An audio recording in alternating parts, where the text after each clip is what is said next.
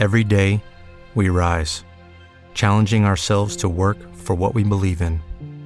At U.S. Border Patrol, protecting our borders is more than a job, it's a calling.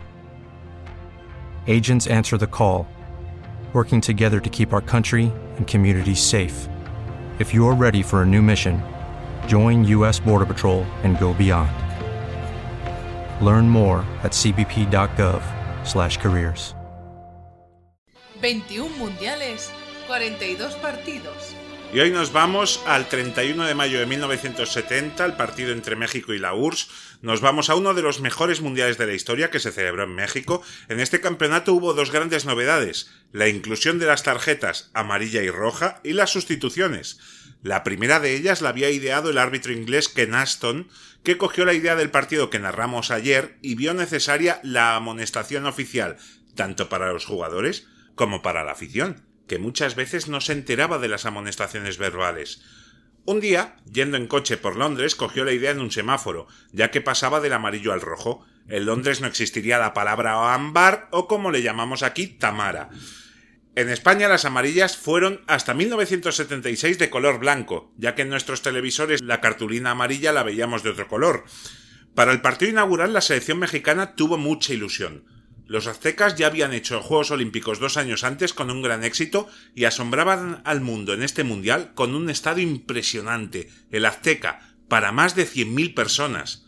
La única pega de este mundial fue el eurocentrismo, que obligó a jugar a horas demasiado calurosas en el país norteamericano para que en Europa los partidos se pudieran ver por la noche, algo que también sucedió 16 años después.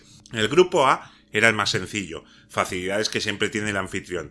México se las vería para poder superar por primera vez la fase de grupos con la URSS, El Salvador, que había superado una guerra para llegar al campeonato, y Bélgica. El encuentro inaugural se había realizado por primera vez en el Mundial anterior, y ya jamás se abandonaría esa costumbre. En esta ocasión el anfitrión jugaría contra los soviéticos, que eran un muy buen conjunto y que habían conseguido el cuarto puesto en el Mundial del 66 y la Eurocopa del 68, excluidos de la final por una moneda. Tras la ceremonia inaugural, el encuentro se jugaba a las 12 del mediodía en el Azteca con un sol de justicia y se registró una entrada enorme, con más de 107.000 personas.